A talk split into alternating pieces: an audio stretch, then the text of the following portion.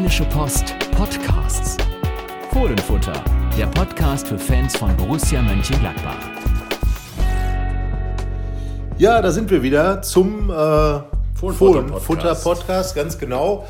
Ähm, ja, ganz neues Gefühl, was? In den letzten vier Wochen gab es immer Niederlagen und jetzt? Überleg gerade, seit ich jetzt hier mit dir podcast, doch einen Sieg gab es ja gegen Ja, Augsburg. gegen Augsburg. Ja, aber ja, aber es, der ist vier Wochen genau her.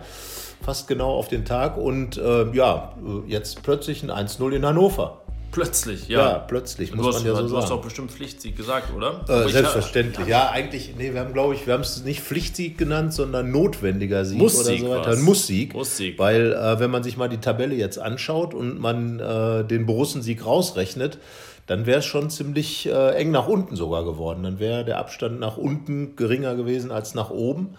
Ja, dann Und- wäre Borussia jetzt härter quasi. Genau, Das so, möchte man, äh, glaub ich, ja, in der wenn Bundesliga. Borussia ist ja, ja, Hertha ist und Borussia, ja, es sind ja beides junge oder ältere Damen, aber nun ja, also Borussia soll lieber Borussia bleiben und ist es auch geblieben, hat 1 zu 0 in Hannover gewonnen, ist sich in vielen Dingen treu geblieben, beispielsweise, dass sie viele Torchancen hatte.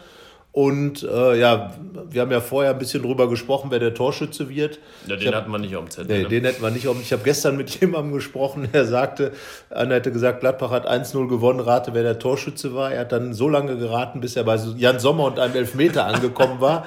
Und Christoph Kramer, Nein, der der tatsächlich nicht der Torschütze Kramer war, der war da noch nicht dabei. ja, und da muss man raten, wie hat er es gemacht? Ja, selbstverständlich aus 3,50 Meter Entfernung würde sich jeder denken, Ja, so wie bei seinem ersten angeschossen oder Saisontor so. oder angeschossen oder Hackentrick oder an der Mittellinie angeschossen, dann vom Kopf ins Tor. Nein, es war ein herrliches Tor. Ja, so sich selber hochgechippt im Ja. Prinzip und dann aus der Luft mit links in den Winkel. Da würde ich mal sagen, das wird Tor des Monats. Er war ja schon mal in der Wahl mit seinem Ding aus in Dortmund, 44,50 Meter äh, weit. Äh, Ich denke, die Leute werden auch honorieren, dass er es geschossen hat. Ich kann mich daran erinnern, ähm, es gab mal so einen 85-Jährigen, der mal gewonnen hat. Und vielleicht wird, also bei dem wurde, der hat natürlich gewonnen, weil er mit 85 ein schönes Genau. Tor geschossen Ja, hat. Bei genau. Christoph Kramer wird sicherlich honoriert, dass man ihm das nicht zugetraut Genau, weil hätte. er Deswegen. aus größerer Entfernung als 85 Zentimetern getroffen hat. Ja. Nein, aber es war ja auch nun ein wichtiger Sieg. Es war das Siegtor nach vier sieglosen Spielen, nach 431 Minuten. 431 Minuten. Ohne Tor, Drei äh, Zahlen kennen alle Gladbach. Also das sind, das sind so die Dinger, die Christoph Kramer dann wirklich beendet hat. Also man kann schon sagen, eine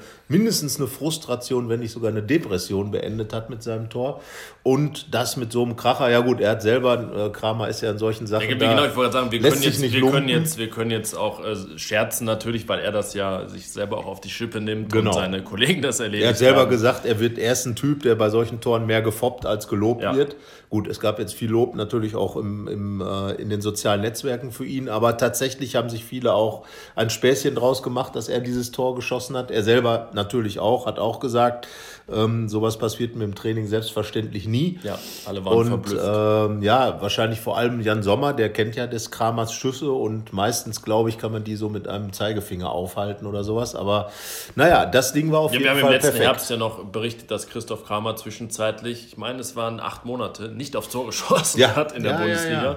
Aber Ja, aber dann, jetzt- kurz danach hat er es dann auch mal probiert, hat dann auch gegen Schalke getroffen. Und man darf nicht vergessen, ganz kurz vor seinem Tor ein Tänzchen, das war Messi-mäßig, äh, in den Strafraum rein, drei Hannoveraner aussteigen lassen, am Schauner, am Torwart gescheitert. Ähm, Ja, da hatte er dann in der Entstehung Zeit, drüber nachzudenken, was er da gerade tut. Und Ja. dann wurde ihm klar, dass das nicht normal ist, dass das nicht Christoph Kramer ist, was er gerade macht. Dann hat er ihn nicht gemacht, aber kurz darauf dann. Aber er hat gesagt, dieses Solo habe ich drauf, den Schuss normalerweise nicht. So, Kramer Originalton. Ja, wie gesagt, äh, ist immer ganz sympathisch, wenn Leute sich auch so ein bisschen selber auf die Schippe nehmen können. Ähm, er musste natürlich hunderte von Interviews gefühlt geben, ähm, hat immer wieder über sein Tor gesprochen. Und ich glaube, es war ein Tor der Erleichterung für ganz Gladbach. Das kann man, glaube ich, sagen, oder?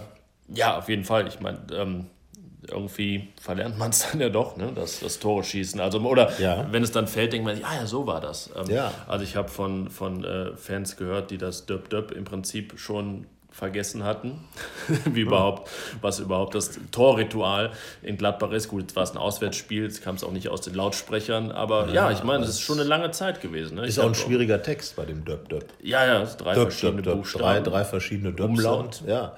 Also das kann nicht jeder Amerikaner aussprechen. Das Döp. Das stimmt. Ja, du, warst ja, du warst ja mal äh, in den USA. Wie spricht man Döp, Döp, Döp in, in Englisch aus in den USA? Interessanterweise, ähm, das ist jetzt nur so ein relevanter Fun-Fact, wurde diese Tormusik eingeführt, als ich in den USA war. Und ich musste da immer. Als oder deswegen? Äh, boah, gute Frage. Ich glaube, ähm, es hat nichts miteinander zu tun. Jedenfalls musste ich dann immer montags abends, kam auf Fox Soccer die, die Bundesliga-Zusammenfassung und ähm, weil die keine interessiert hat, musste ich die immer ohne Ton gucken. Und dann sah ich nach einem Gladbacher Tor die, die Nordkurve so rumhüpfen und habe mich gefragt, was da eigentlich los ist. Und habe erst Monate später, als ich dann auch ja. wieder in Deutschland war, ähm, erfahren, was es damit auf sich hat. Ja, und jetzt seit äh, dementsprechend zwölfeinhalb Jahren wird gedöppt ja, im Borussia so. Park. Und jetzt Aber musste, 431 musste Minuten der eine oder andere halt auch quasi monatelang warten, bis er wieder wusste, wie das geht. Genau. Ähm, also was wir gerade gelernt haben, ist, dass als Janik Sorgatz in den USA war, gab es nur Stummfernsehen dort. Würde sich wahrscheinlich jetzt auch gerade mancher wünschen bei der einen oder ja, anderen politischen ja. Ansage, die da kommt. Zu der Zeit war George W. Bush Präsident und gut, du kannst dir vorstellen, wie da geflucht wurde. Ja, aber ich glaube... Texanisch, na, okay. texanisch. Ja, aber das ist ja jetzt hier keine politische Sendung, sondern es geht ja nur um Sportpolitik äh, oder ähnliche Dinge. Also Borussia, ja, drei Punkte. Drei Punkte sind, glaube ich, das, was das Allerwichtigste war an diesem Tag. Das äh, alles andere, die Art und Weise des Spiels. Borussia hat viele Chancen rausgespielt, hat teilweise ordentlich kombiniert, aber insgesamt war es ja eher so ein Spiel, wo auch ein bisschen schon noch die Angst mitgespielt hat. Ne? Ja, gerade dann fällt dieses Tor auch genau in der Phase, in der ich dachte, hm, irgendwie wird das heute ja. vielleicht nichts mehr. Die erste Halbzeit war ja zunächst einmal fußballerisch gesehen besser. Ja, auf jeden Fall. Dann ist Borussia nicht so gut rausgekommen, kam dann aber auch wieder zu Chancen. Eben dieses Kramer-Dribbling, Raúl Bobadilla hatte einen Schuss, aber man kann schon sagen, dieses Tor fiel dann nicht gerade in einer Phase, in der es sich abgezeichnet ja. hat. Und umso befreiender und explosiv war es dann wahrscheinlich ja, also auch. Der Kramer Jubel war auf jeden Fall sehr befreit. Äh, man rannte dann, alle kamen zusammen an der Seitenlinie und fielen sich in die Arme, ist ja klar. Ähm, aber da muss man natürlich auch nochmal über den ehemaligen Fortuna, Fortuna Düsseldorf-Spieler Bebu sprechen. Der war sozusagen der Martin Harnik dieses Spiels. Ne? Wenn man an das Hinspiel ja, denkt, Hinspiel. es stand 1 zu 1, kurz vor Schluss Martin Harnik aus gefühlt zweieinhalb Metern, acht Meter übers Tor geschossen äh, in Gladbach. Die Latte äh, war's. Oder an die Aber Latte. Es war noch schwieriger, genau die Latte zu ja, treffen. Aus. Auf jeden Fall, äh, eigentlich muss das ein Tor sein. Harnik macht es nicht. Jetzt war es Bebu völlig frei aus, wie viel? Fünf, sechs, sieben ja, Metern fünf, sechs zum Metern. Es war, so, es war so weit noch weg, dass ich mir nicht sicher war, ob Jan Sommer da nicht rauskommen kann. Äh, Janik ja. Westergaard hat zumindest mal fragend drüber geguckt. Aber letztendlich, ähm, ja. ob aus fünf, sechs oder sieben Metern, den, ja. den muss Bebu machen. Klar ist jetzt ja. auch nicht der Kopfballspieler schlechthin, eher so ein, so ein Dribbler. Aber es war genau die Szene, würde ich sagen, die in allen Wochen vorher dann auch reingegangen ist. Richtig. In Frankfurt gegen Leipzig, in Stuttgart, in Stuttgart gegen Dortmund. Da ist halt beim Stand von 0 zu 0 genau, genau, in so einer Szene das Tor gefallen. Borussia lag zurück und kam nicht mehr zurück. Und, und, das hatte ja Matthias Ginter auch dann in Stuttgart mal angesagt, dass eben immer diese Rück, Rückstände passieren, dass man einem Rückstand hinterherlaufen muss. Jetzt ist, hat er eben nicht stattgefunden und dann macht Kramer das Tor und dann hält Jan Sommer natürlich einmal überragend bei dem abgefälschten Ball von Julian Korb, das wäre natürlich die typische Geschichte ja, gewesen. Den hatten ja schon alle auf dem Zettel, nachdem ja. Marco Reus für Dortmund getroffen hat und genau. am Freitag Max so. Kruse in den Borussia Park kommt. Ja, das wäre Aber dann eine ausgerechnet Geschichte weniger. Eine, ganz genau. Dummerweise gab es auch eine andere ausgerechnet Geschichte nicht, die wir uns eigentlich zurechtgelegt hatten, beziehungsweise wahrscheinlich alle äh, Gladbacher, nämlich die von Lars Stindl, zurückgekommen nach Hannover. Der ist nach dem Spiel, hat er gefühlt noch eine Million Hände geschüttelt, trotz der noch Niederlage. Mal, noch mal ein paar Kilometer noch mehr mal ein paar Kilometer mehr gemacht. Hat eigentlich ein super Spiel Spiel gemacht, finde ich. War sehr präsent, hat viele Aktionen gehabt, hat, hat viel, viel dazu beigetragen, hat auch das Tor eingeleitet ähm, durch die Ablage auf äh, Christoph Kramer. Ja, das merken schon Leute an, dass es natürlich keine klassische Vorlage war, sondern halt der Pass vor dem Tor. Also, ähm, ne, ja. denn, denn, wer zu Christoph Kramer passt, der Gut, der kann davon Tut ausgehen, das im seltensten Fall, um nicht einen Scorerpunkt ja, zu Wahrscheinlich ging es eher darum, Kramer sollte den Ball ablegen. Ähm, ja, ist dann nicht gelungen, hat den halt reingeschossen. Aber ja, sehr Stindl, pragmatisch, ja. Sehr, ne, du hast dann geschrieben, Stindel quasi auf dem halben Weg zum nächsten Tor. Ja, mit seiner so Vorlage, Zwischenschritt eingebaut. Ne? Zwischenschritt ne? und ähm, er hatte natürlich wieder eine Riesenchance. Ne? Nach wenigen Minuten alleine aufs Tor zu, beziehungsweise der Rückpass von Hazard und er schießt dann jemanden auf der Linie an. Ja, also, da war wieder dieses Thema Ja, aber, das wir angesprochen haben. Ja. Ja, er hat das gut vorbereitet, sich gut durchgesetzt, gut Torgan Hazard gesehen, aber macht das Tor am Ende nicht. So, und, und das ist einfach das, was den Stindel jetzt, von dem Stindel vor einem Jahr vielleicht, der hätte solche Dinger, glaube ich, äh, blind auf dem Kopf stehend, äh, ohne Füße reingemacht. Ja, ich erinnere mich in Florenz, diese Eckball-Variante, das war jetzt, also Ja. ne, da nimmt er den direkt von der Strafraumkante, da steht der ganze Strafraum voll mit Ja. Gegnern, eigenen zack, Spielern genau und jetzt ähm, schon, schon gegen Leipzig, als er die große Chance hatte, trifft er zuverlässig den auf der Linie, aber naja, er ist zumindest dabei und dran und nähert sich und ähm, so wie wir bei Borussia auch immer gesagt haben, dass normal einfach äh, passieren wird, dass sie auch wieder treffen und dass sie dann auch mal wieder ein Spiel gewinnen. Genauso wird es wahrscheinlich auch Lars Stindl gehen. Vielleicht schon am Freitag gegen Bremen, Ja, da gegen kommen, die er seine meisten Tore gemacht hat. Ja, also von daher würde das einer gewissen Logik folgen. Ähm, aber ansonsten hat sich natürlich in Hannover ein Problem nicht wirklich gelöst, das Stürmerproblem.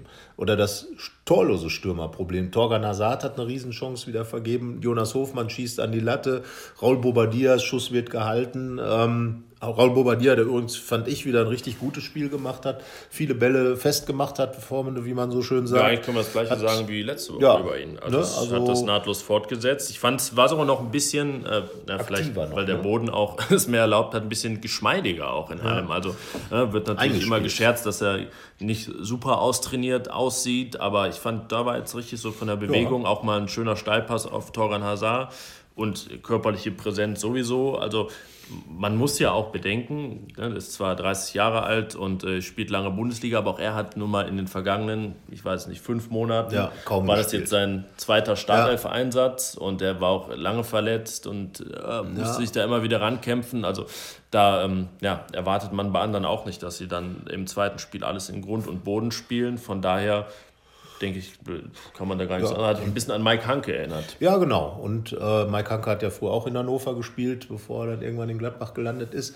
Aber ähm, genau das, also einfach so dieses, dieses Wandspieler-Dasein, das Bobadilla da im Strafraum an den Tag legt, das, ähm, er, er hat halt die, macht das wirklich gut, mit dem Rücken zum Tor die Bälle dann mit ausgestreckten Beinen anzunehmen und dann Ausgestrecktem abzulegen. Hintern, ausgestrecktem Ausge- Bein. ja, mit allem ausgestrecktem und ähm, sich da Freiräume zu schaffen. Und er bringt die anderen dann ganz einfach in Schussposition, hat selber, wie gesagt, einmal schön äh, den Ball in den Lauf bekommen, abgezogen. Da hält dann, wie gesagt, der, der Schauner. Also ähm, ich glaube, diese Variante mit Bobadilla vorne ist eine, wo man sagen kann, ja, und er hat ja gesagt, ich treffe bald, wenn, wenn es wichtig wird. Hat er heute, gesagt. heute schon wieder gesagt. Und also, na gut. ja, gut. dann ne? Also ich meine, jetzt fängt ja auch die Phase an, wo es wichtig wird. Dann nehmen wir ihn mal beim Wort.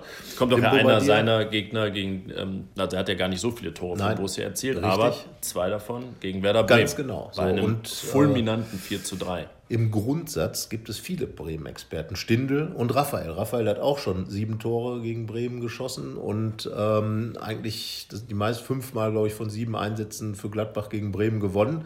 Jetzt ist nur die Frage, du warst heute beim Training, wie sieht es aus bei dem?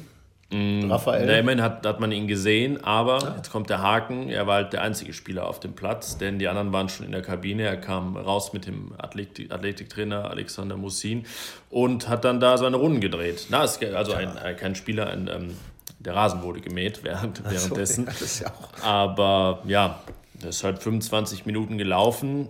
Anfangs dachte ich, ja, es sieht auch gar nicht so rund aus. Dann am Ende, ja, ist natürlich schwer aus einer Jogging-Einheit da was zu schließen. Aber wenn wir, ja, ähm, Kurze Woche halt. ja ne? es ist kurz, eine kurze Wenn's Woche Sonntag und wäre, ist jetzt auch schon verdammt lange raus. Ja, und das ist eben die Frage, nämlich ein Bobadilla, der sich gerade eingespielt hat, der gerade mit, mit Stindl auch da ein bisschen äh, zusammengefunden hat mit dem Gladbacher Spiel, dann raus und bringe Raphael, der allerdings, darüber hat Max Eberl ja am, am Sonntag nochmal bei Vontora, der Fußballtalk, gesprochen, ganz, ganz wichtig für Gladbach an sich ist, weil er einfach die anderen Spieler auch qualitativ mitreißt und ähm, einfach auch in den wenigen Spielen, die er gemacht hat, schon sieben Tore erzielt hat. Also das ist natürlich dann so eine Frage, die dann Dieter Hecking auch sicherlich beantworten muss, wenn Raphael soweit ist. Ich würde fast sagen, Raphael auf der Bank, wenn er fit ist und Bobber. Wenn er immerhin auf der weiter- Bank sein kann. Genau. Ich stelle mir eben die Frage, er hat jetzt in den vergangenen äh, fünf Wochen nur diese Halbzeit in Stuttgart gespielt. Ja. Danach hat Dieter Hecking auch gesagt, dass das eigentlich na, notgedrungen eher war. Also Ja. es war ihm gar nicht mal so lieb, dass er ihn da schon bringen musste. Wobei er es richtig was bewegt hat, das muss ja, man sagen. klar zeigt er es dann auch wieder. Aber deswegen kann ich mir nicht vorstellen, wenn er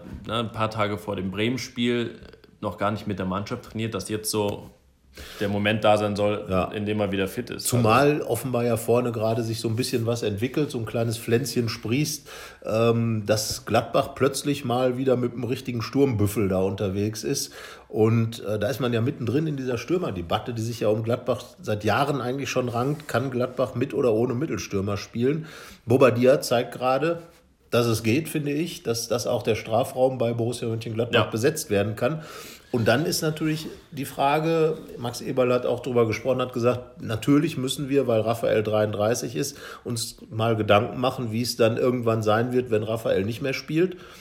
Mit 33 ist man ja nun eher im Herbst der Karriere, vielleicht sogar im Winter, wer weiß. Und ähm, ja, das ist eben die Frage. Ich sage, dass die Bobadilla-Geschichte zeigt, dass man es vielleicht ein bisschen anders machen soll, weil es einfach verdammt schwer werden wird, einen Raphael 1 zu 1 zu ersetzen. Ja, was meinst du mit anders? Anders als Raphael oder anders als andere? Anderer Typ. Ein anderer Typ als Raphael. Dass man einfach, äh, Dieter Hecking hat ja in vielen seiner früheren Vereine ein 4-2-3-1-System spielen lassen mit einem relativ klassischen Mittelstürmer. Ich denke da an Bas Dost den, den Holländer, der in Wolfsburg dann gespielt hat, aber auch äh, in Nürnberg oder in Aachen waren immer Spieler dabei, die so klassische Mittelstürmer waren. Und wenn man da dann jemanden hat, wie gesagt, Marc Uth wäre einer gewesen in der Kategorie, aber vielleicht der andere Hoffenheimer Kramaric, sowas in der Art, ja, es tauchen jetzt natürlich viele, viele Namen auf. Ja. Ähm, ich habe was generell gelesen auf äh, t-online.de. Die haben dieses, diese ganze Stürmerfrage unabhängig von Gladbach analysiert. Was gibt es überhaupt für Typen in der Bundesliga? Das war ganz interessant. Da ne, wurden dann geordnet, na, wie viele Pässe spielen die pro Spiel, in wie viele Luftduelle gehen die, wie viele Schüsse im Strafraum geben die ab.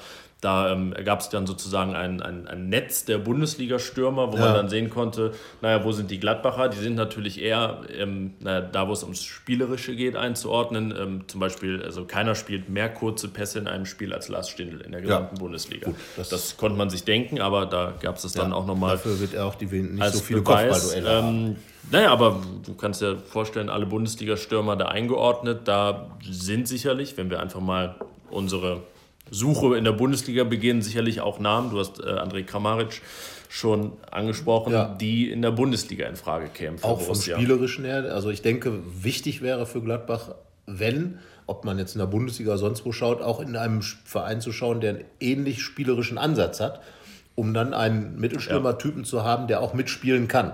So, in Hoffenheim ist es ein Kramaric, ist es ein Utke im Moment noch. Ähm, gut, Sandro Wagner ist jetzt weg, aber das ist ja dann eher schon noch der klassische. Genau, der wäre, würde ich sagen, wäre jetzt schon zu körperlich ja. an Strafraum bezogen. Weil das wird nie das Spiel der Gladbacher werden, denke ich mal. Also es wird ja beim Tiki-Taka weitgehend bleiben, beim Borussia Tiki-Taka. Aber dass der Strafraum einfach mehr besetzt wird, wäre für mich der Ansatz zu sagen, äh, schon eher in Richtung 9 tendieren. Mhm und dann zu schauen, wie gesagt, ein Bobadilla ist ja schon mal ein Ansatz, wo mehr Körperlichkeit drin ist, aber auch jemand, der natürlich dann dieses spielerische Element richtig mitbringt. Ich denke, einen Kandidaten, der sich hervorgetan hat, haben wir in Hannover gesehen, ähm, Niklas Füllkrug, ja. der ähm, hatte einen besonders guten Lauf nach der Winterpause, aber ist sicherlich ein Stürmertyp, der so ne, das verkörpert, über das äh, wir jetzt gerade sprechen. Ja, ist natürlich, also ich stelle mir uns vor, Borussia hätte den Anfang dieser Saison geholt. Ja. Da wäre natürlich, hätten auch nicht alle frohlockt, weil ja. er da eher noch das Etikett Zweitligastürmer hatte. Ja, aber ich glaube, das ist auch eine Realität, der man ins Auge blicken muss bei der Diskussion, dass ähm, naja, je höher die Ansprüche sind, desto weniger ist das auch finanzierbar. Jetzt stellen wir doch einfach mal die Frage, wie gesagt, Raphael ist 33, ist im höheren Alter hierher gekommen. Was würde denn 25-jähriger Raphael kosten? 30? Heute, ja, Millionen? gut, ist die Frage. Also, Raphael. Ein Typ ähm, Raphael halt, ne? Also, einer, der das, was Raphael in guten Zeiten gebracht hat, der ja, also aber jetzt 25 ist.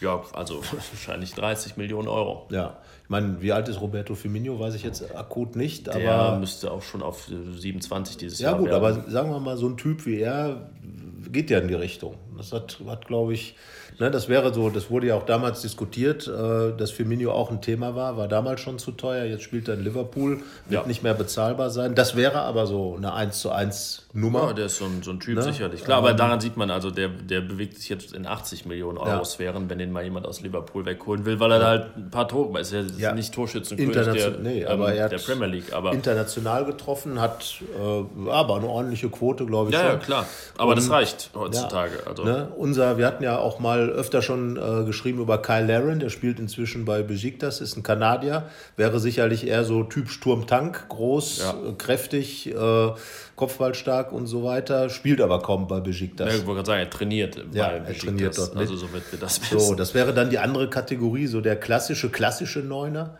Wir hatten ja schon den klassischen Neuner, der mehr spielen kann, wie Niklas Füllkrug dann ja. ähm, oder André Kramaric. Ähm, ja, dann gibt es natürlich noch den, sag ich mal, Spielertypen, den Neuneinhalber, also den Raphael. Gibt es da überhaupt einen, den man so ins Auge fassen könnte? Mm, ja, so klassisch wie Raphael jetzt. Ähm weil also, er ist ja schon Mittelstürmer, das muss man ja sagen, auf seine Art. Ja, also ich meine, wer im Schnitt ja, im Spiel halt, am weitesten vorne ist, das ist sozusagen der, ja. der Mittelstürmer. Weil er Stindl kann das ja auch. Stindl könnte auch der neue Raphael werden. Ja, klar, man kann, in der Nationalmannschaft man kann natürlich Stindels Rolle auch, auch ändern noch. Ähm, Stindel nach vorne man, und vielleicht den also Stindel der, auf den Stindel. Die Stindel-Entwicklung war ja eher, dass Stindel jetzt eher so zwischen Acht und Sturmspitze alles macht. Natürlich ja. könnte man ihn da ein bisschen entlasten, weil ja dann auch Florian Neuhaus nächstes Jahr da ist, Laszlo Benesch, Cuisance, die, wenn man dann auf der Sechs den, den zweiten Sechser eher so als Zehner-Typen nimmt. Genau. Natürlich könnte man dann Stindel wieder ein bisschen entlassen, was ja. das Entlasten, nicht entlassen, was das, äh, das Spielmachende angeht. Ja. Ähm, klar, natürlich, man muss ja, also man kann ja einen Spieler nicht nach bestimmten Kriterien kaufen und sagen, ja, die erfüllte, den holen wir. Man muss ihn ja auch nach dem bewerten, was da sonst noch in der Ganz genau. ist. So, und natürlich Jahre da. Michael Cousins einer, der auch vorne spielen kann. Er hat ja auch schon die Raphael-Position beziehungsweise dann die Stindel-Position ja. gespielt. Dann ist Stindel weiter nach vorne gegangen.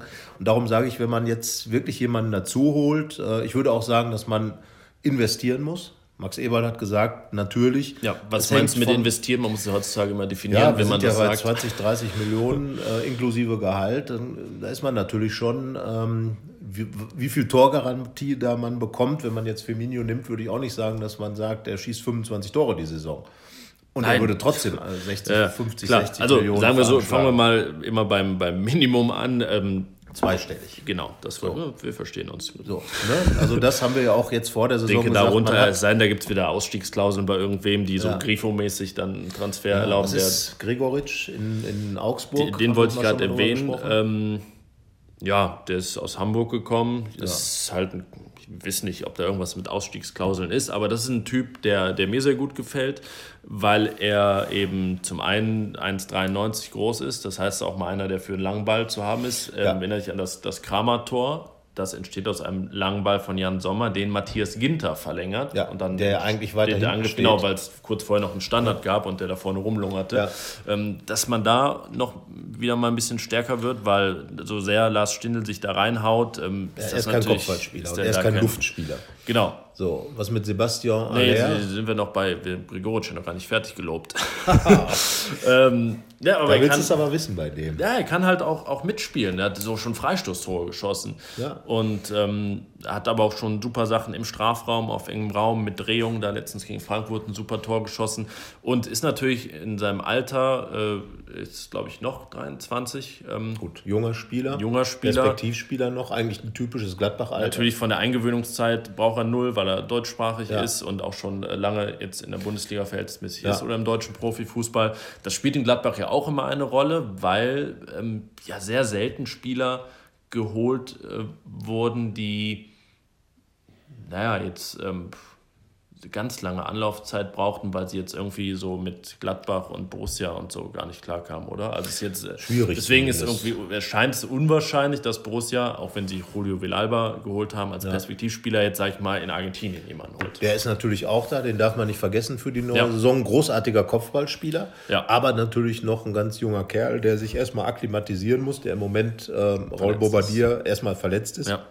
Auch die Saison sicherlich keine Rolle mehr groß spielen wird ähm, aber Raul Bobadilla an seiner Seite hat, der sich nächste Saison sicherlich mal ein bisschen freispielen muss und will.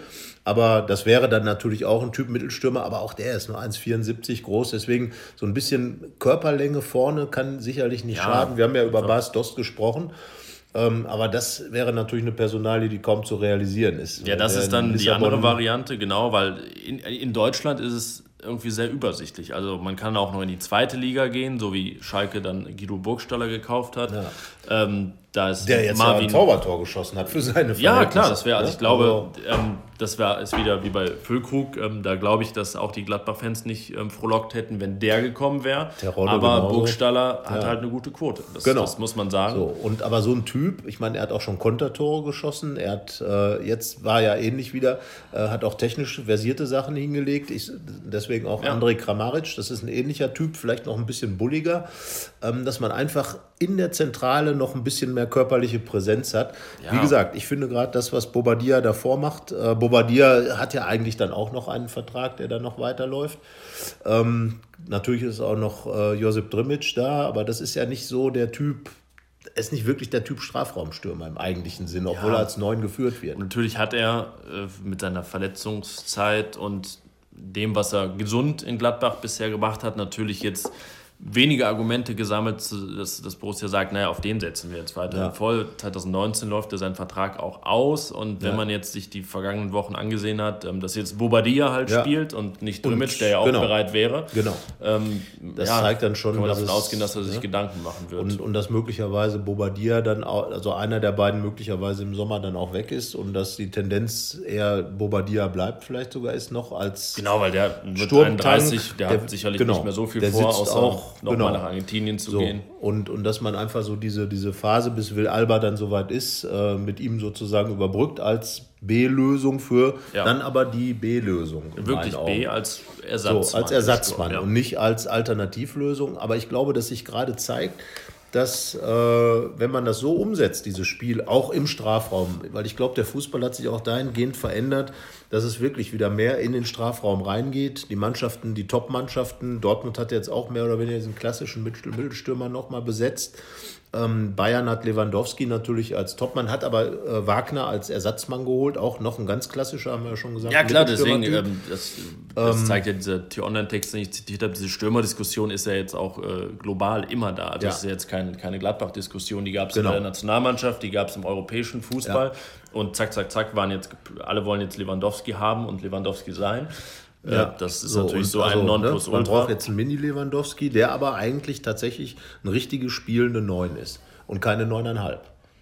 Genau, ein, so. schon einen, der hauptsächlich und, dafür da ist, wenn man sein, sein erstes Kernaufgabengebiet beschreibt, zum Tore schießen da ist. Genau, und, und das ist ja das, wo sich natürlich, es gibt auch Torjäger, die eine Torflaute haben, aber ähm, dass man einfach in der Breite mehr Optionen hat, andere Optionen hat.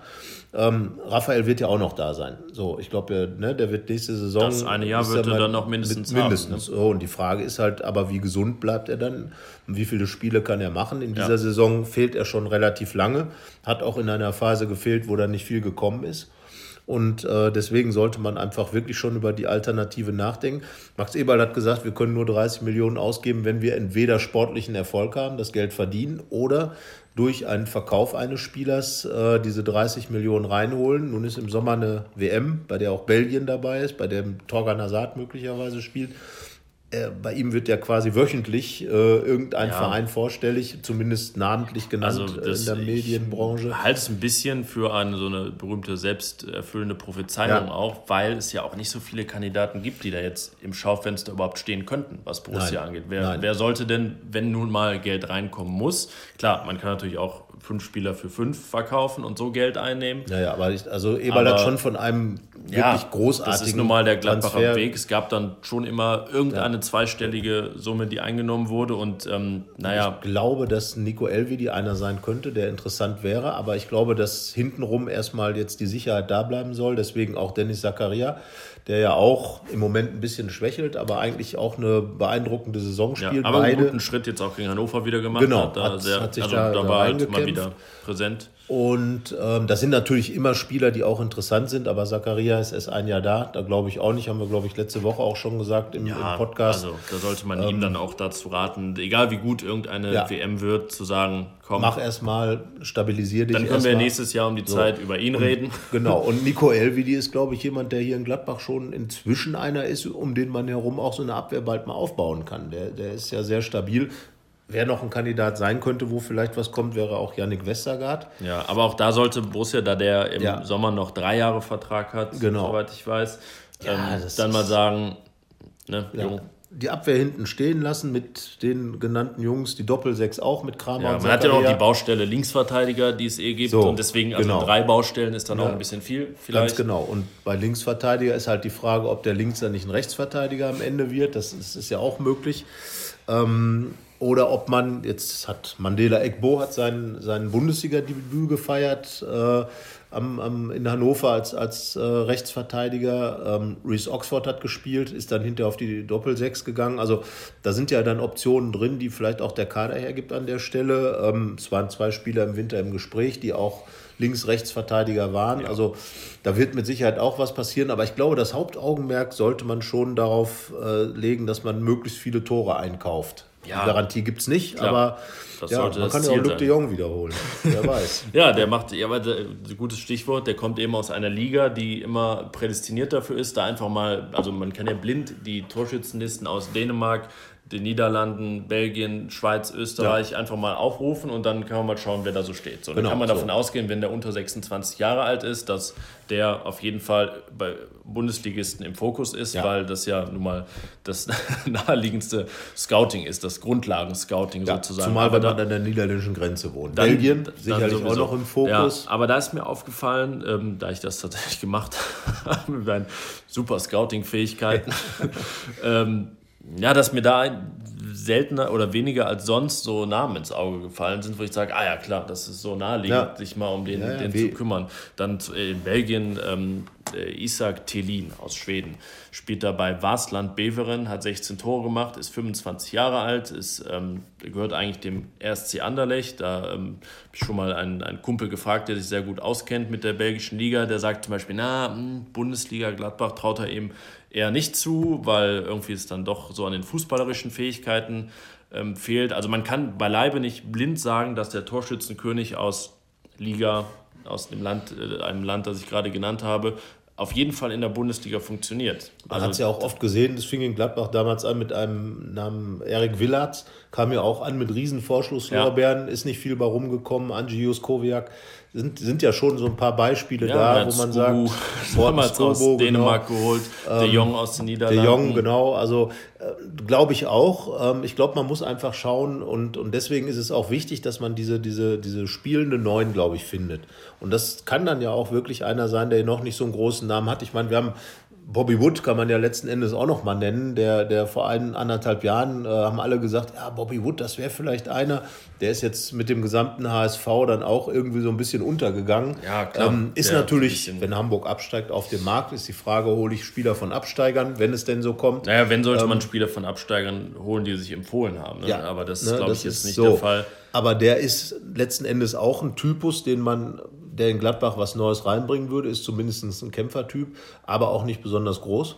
Ja. 1,80 ist der und Mit hat Fragezeichen sich, versehen. Genau, so. Und ähm, ja, es denke ich mal, man hat ja so in Gladbach auch die klassischen Vereine. In Freiburg wurde schon oft geguckt, wie gesagt, Hoffenheim, viele Hoffenheimer Ja, Nils. Petersen, der Name fiel zwangsläufig natürlich Aber auch, auch aber ich glaube nicht mehr, dass der sich verändern wird. So, genau, genau die Option gibt es ja auch, eine Übergangslösung zu Ja. nehmen, so Finn Bogerson, der 30 andere, ist, andere ne? Augsburger, klar. Ja. Ähm, Ja, aber ich glaube einfach, Bobadilla ist jetzt ja auch so eine Übergangslösung in dem Fall, ist auch 30, wäre dann in der nächsten Saison 31.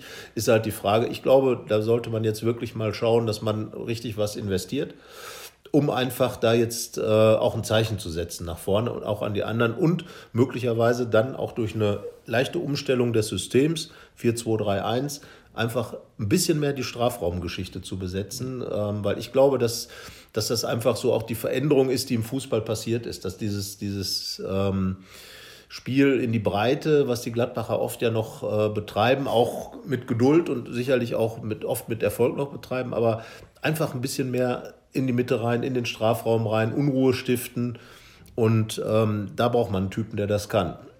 ja, das sollte das Ziel sein. Es gibt ja, also bei Sakaya, bei Westergaard, Grifo und so, da waren ja Transfers, bei denen jeder gesagt hat, ja, das ist typisch Gladbach und Genau. so. Auch bei Max Kruse damals, ähm, das ergibt halt Sinn für die Spieler, für den Verein, die auch zu holen. Und ähm, naja, so einen gilt es jetzt zu finden. genau. Ne? Man, also man Einen typisch untypischen Gladbach-Transfer. Ja. Oder einen untypischen, typischen Gladbach-Transfer. Genau, in einem untypischen Bereich, der ja jetzt nicht gerade gesegnet war in den vergangenen Jahren, weil da viel probiert wurde. Ja, wer war der letzte richtige Strafraumstürmer? War Ari van Lent, Joris van Hout äh, war einer. Ja, aber, da ich glaube, schon schnell bei Martin Dahlin. Ja, ja, genau. es ist schon eine ganze Zeit lang her und ja, äh, ja also Da spannend, da spannendes halt Thema auf eine- jeden Fall für den Sommer. Eine gute Geschichte zu schreiben. Und äh, ja, die gibt es ja auch dann ähm, in der RP natürlich zu lesen.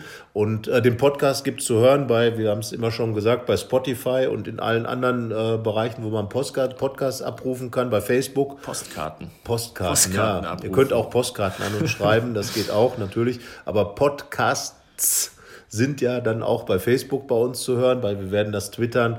Also auf allen Kanälen Also- äh, euch und sie damit befeuern und ähm, ihr dürft jederzeit natürlich auch eure Meinung dann dazu posten. Ja, vielleicht noch ähm, Oder eure, Ideen. eure Sc- Scouting, Ja, von genau. euren Scouting-Erfolgen Ja. berichten. Wen ähm, würdet ihr holen? Ja, also von daher, da sind äh, alle Türen offen für Ideen natürlich. Äh, wir werden es zwar nicht direkt weiterleiten an Max Eberl und seine Scouts, aber am Ende ähm, darf, es man, darf man, glaube ich, wirklich gespannt sein, was dann da passiert. Und äh, ja, für den Moment ähm, muss man sagen, ja, Raphael ist halt immer noch ein Problemfall, aber dummerweise nicht der Einzige. Du warst heute, wie gesagt, beim Training Ja, jetzt, ich habe hab jetzt äh, seit kommst einer Minute ganzen Sack voll überlegt, Verletzte zurück. Genau, wie du jetzt überleitest. Aber der war gut, der war gut, oder? Ja, ja, oh, ich hatte noch mehr erwartet, aber war okay, war okay. War, ein Ähm. halb, war ein Hazard-Konter. Nicht mit dem perfekten Abschluss. Genau. Ähm, ja, ich glaube, das äh, ja, traurigste, kann man sagen, ist, ähm, dass Mamadou Ducouré wieder verletzt ist. Ja, unfassbar. Der Typ, der kann einem wirklich leid tun. Der hat schon wieder eine Muskelverletzung, Ja, Muskelteilriss. jetzt Muskelteilriss, aber irgendwas mit Muskel ist es halt meistens, seitdem er sich vor jetzt schon fast zwei Jahren einen schweren Muskelbündelriss zugezogen hat. Ähm, ja, wir, wir haben es am Freitag noch thematisiert. Da hatten wir bei Dieter Hecking nachgefragt, wie er denn so mit ihm plant und Ja. Da war es schon sehr zurückhaltend, natürlich. Und da hat er gesagt, naja, sowieso eigentlich erst zur nächsten Saison, vielleicht nochmal ein Testspiel, dann in der Länderspielpause, was ja schon eine Premiere für ihn wäre. Und jetzt, ja, wird selbst das nicht klappen.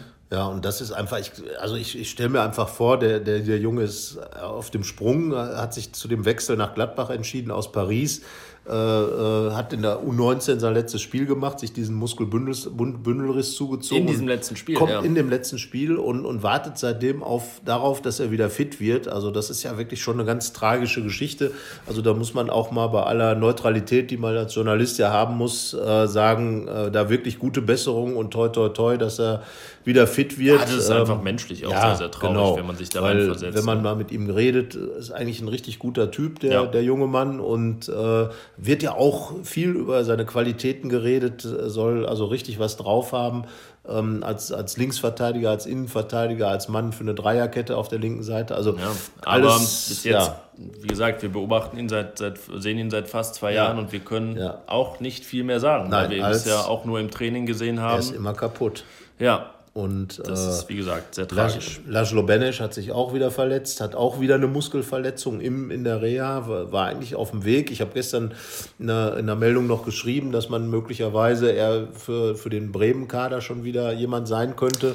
Ja, Und zack. jetzt ein Muskelfaserriss. Ja, ähm, auch wieder drei Wochen oder was, vermute ich mal. Zwei, drei Wochen. Ja, davon sind wir auszugehen. Ne? Das heißt, ähm, naja, die lange Liste von, ich glaube, als, ja, jetzt waren es neun in Ja. Hannover. Man, wie gesagt, man weiß immer gar Also, nicht, wer jetzt noch ja, auf der der Überblick Man muss echt den, den Überblick schwer. behalten. Das ist ja für uns auch immer, wir, ne, wir kommen zum Trainingsplatz, das ist. Training, dann war meistens schon jemand gerade draußen, hat individuell trainiert. Morgens um neun, Dann der ist andere um Training, halb dann zehn, geht es ja. erstmal gucken, wer ist überhaupt, ähm, wer ist überhaupt da. Jetzt fehlte am Dienstag fehlte Vincenzo Grifo, der aber nur ähm, krank ist, so wie man das bei diesen Temperaturen ja auch mal im Winter sein darf. Aber auch dann, dann kommt sowas noch und Ja, dann ja. fehlen natürlich die, die schon länger fehlen.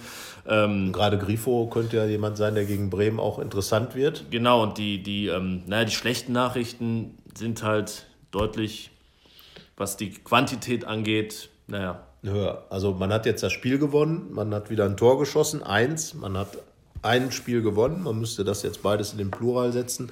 Aber äh, wenn man dann natürlich direkt am ersten Trainingstag quasi, der Montag war ja wirklich nur ein Auslauftag, äh, direkt die nächsten Hiobsbotschaften dann hat, möglicherweise Dieter Hecking, gerade einer wie Laszlo Benesch, der ja eine richtige, wie man so schön auf Deutsch sagt, eine Heißkiste ist, ja. der in seinem ersten Spiel gleich dann 22 Meter äh, Superschuss gegen Hertha das Siegtor macht. Ja, das sind natürlich Leute, die man in so einer Schlussphase einer Saison auch nochmal ganz gerne von der Bank reinwerfen ja, kann. Ja, das, das, das ja? sind zum Teil äh, sehr junge Leute, die natürlich durch Verletzungen in ihrer Entwicklung zurückgeworfen werden. Und es wirft natürlich permanent auch den, ähm, was auch immer die Gründe für einzelne ja, ja. Verletzungen, aber einfach, wenn man den, den, nur mal den Effekt betrachtet, äh, wirft es auch die ganze Mannschaft zurück, die einfach nie also die, Dieter Hecking kann seine Mannschaft selten auf allen Positionen nach seinen, seinen Wünschen und Bedürfnissen ja. aufstellen, sondern erstmal nach dem, was so geht. Also Außenverteidiger ja. war schon kurz vorm Status, ich muss mir einen schnitzen. Ja, ähm, genau. Das, das ja. gab es in der ganzen Saison schon auf fast, fast selbst allen für Positionen. Reece Oxford ist es ja auch eigentlich die Drittposition, das darf man nicht vergessen, ist ja eher Sechser und Innenverteidiger. Klar. Ähm, Mandela Egbo, wie gesagt, kommt dann zum Debüt als, als äh, U23-Spieler. Ja, das ist dann der, der einzige positive Effekt sozusagen, ja. den diese Misere hat. Der aber neunte U21-Spieler unter Hacking, der sein Debüt gefeiert hat. Aber das ist natürlich immer auch die Aussage, äh, wie groß die Verletztenmisere ist.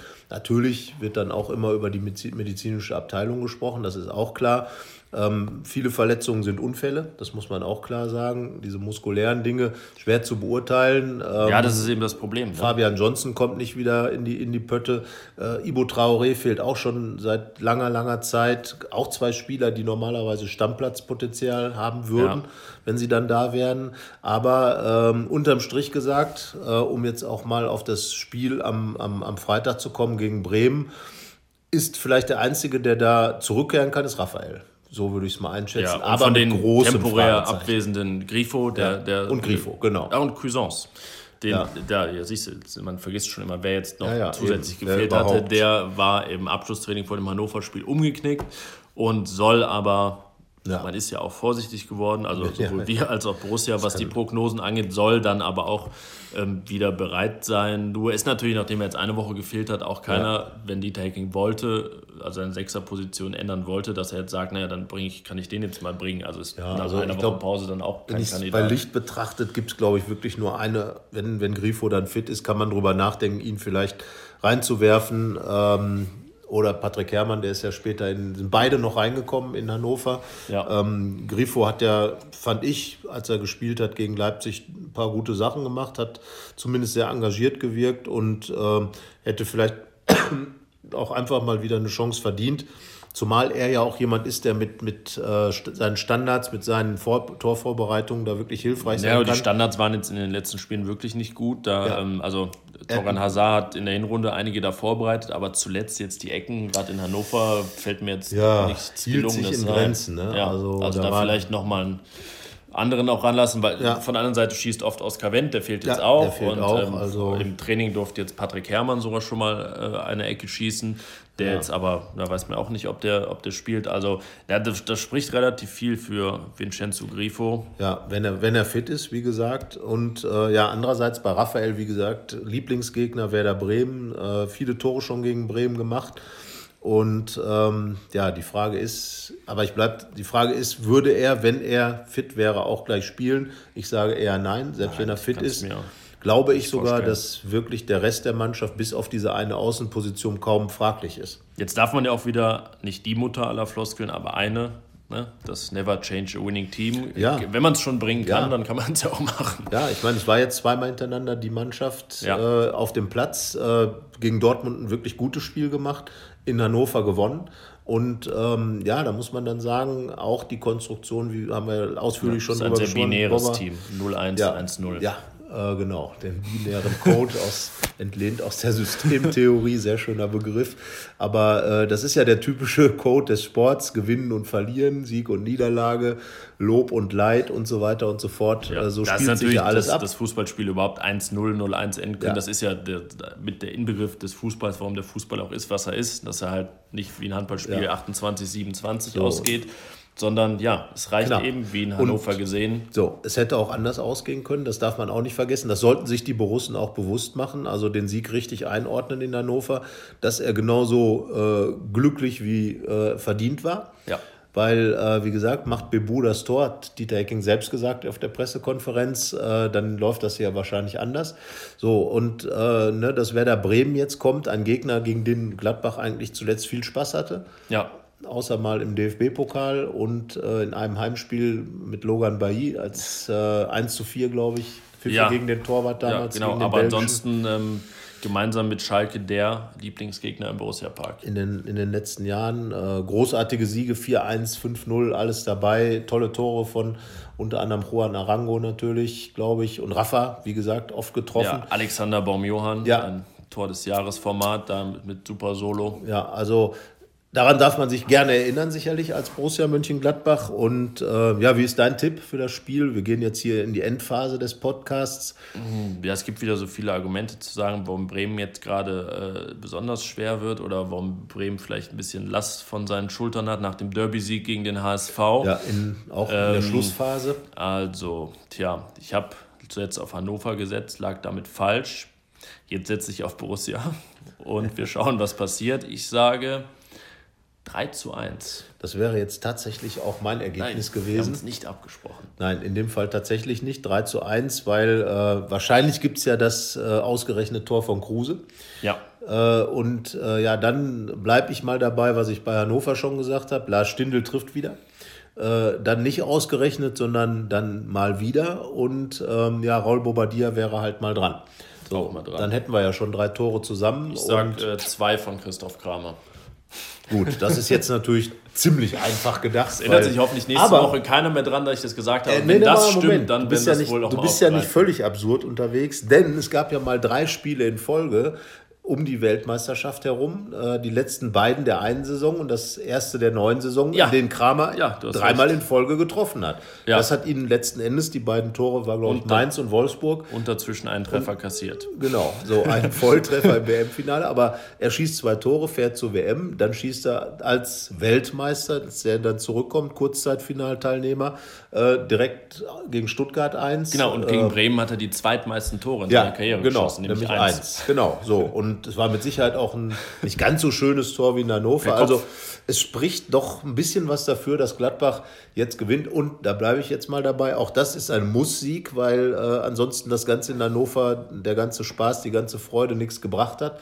Denn ähm, ja, es ist, bleibt eng. Gladbach hat sich jetzt wieder ran äh, gemurmelt da oben und sollte jetzt einfach da drin bleiben. Die anderen, ich meine, Leipzig verliert zu Hause gegen Köln. Das war ja auch schon Dortmund gewinnt nicht Dortmund, gegen Augsburg. genau, also- Leverkusen verliert gegen Schalke. Gut, da war es Ja, nicht unwahrscheinlich, für dass, Gladbach dass sicherlich einer verliert. besser gewesen, aber, Ähm, aber genau, die da gesagt, vorne marschieren auch nicht gerade. Genau, so. Und Dortmund schien ja gerade einen richtigen Lauf zu haben. Leipzig hatte eigentlich auch äh, zumindest ergebnistechnisch was hingelegt. Ja, und dann verliert man gegen Köln nach einer 1-0-Führung. Also das zeigt halt, dass diese Saison einfach hochgradig seltsam ist. Und äh, Vielleicht für Borussia jetzt ganz gut, dass es Freitag Genau. ist. Dann muss man sich mit anderen gar nicht beschäftigen Ja. und was irgendwie sein könnte. einfach, selber vorlegen. vorlegen und veredeln. Und genau, so, da- also vorlegen und veredeln ist doch ein guter, guter, guter Schlusspunkt für diesen Podcast. Ja, sagt uns mal, wen ihr aufstellen wollt. Vielleicht noch kurz unsere Aufstellung. Also Sommer ist klar, dann haben wir Viererkette, Viererkette. Westergaard, äh, Ginter und ach Ja, so, ja, Oxford. gut, das, ja, vielleicht kann auch Janschke wieder, aber ich glaube, so und dann vor, davor dann Kramer und, und Zakaria und äh, dann haben wir ja gesagt, die Außen mit äh, Grifo und Hazard und vorne dann Bobadilla und Stindl oder Stindl und Bobadilla, Bobadilla im Zentrum. Genau. So, das sind elf, elf Borussen für einen 3 zu 1 Sieg, den wir beide tippen und schreibt eure Tipps, schreibt eure Aufstellung und sagt einfach, wer die Tore eure- schießt eure und äh, wir schauen mal, wer Ahnung hat. Also, danke und viel Spaß beim Zuhören gehabt zu haben. ciao. Ciao. Keine Lust, auf die nächste Episode zu warten? Frische Themen gibt es rund um die Uhr auf rp-online.de.